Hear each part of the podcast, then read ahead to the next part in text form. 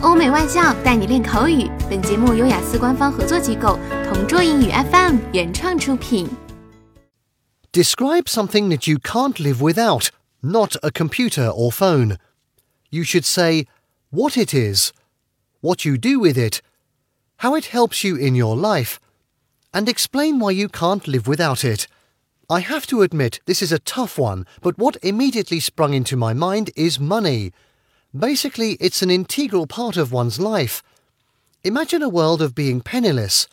I wonder how we can make it through the day. We need these bills in order to procure our basic needs, such as food, shelter, clothing, and other necessities. It's so weird that this piece of paper can either make or break a person. Gone are the days of barter, so in contemporary times I need money so I can buy my needs and wants. I can use it so I can make financial transactions, pay my bills, and use it as a way to acquire products and services. Let's be honest, I'm not the only one who thinks money is something they can't live without. As a matter of fact, people go through such great lengths so they can have tons of it that they have to work day in and out so they may have the means to achieve comfort and luxury. In addition, others think that money is the root of all evil. I don't deny the fact that there's truth to it.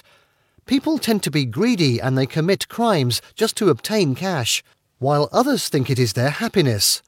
Ultimately, I understand that money is just a tool, but it's a means to an end.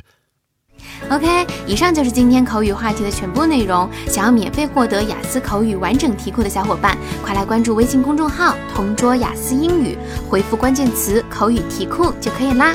同桌祝你早日屠鸭成功！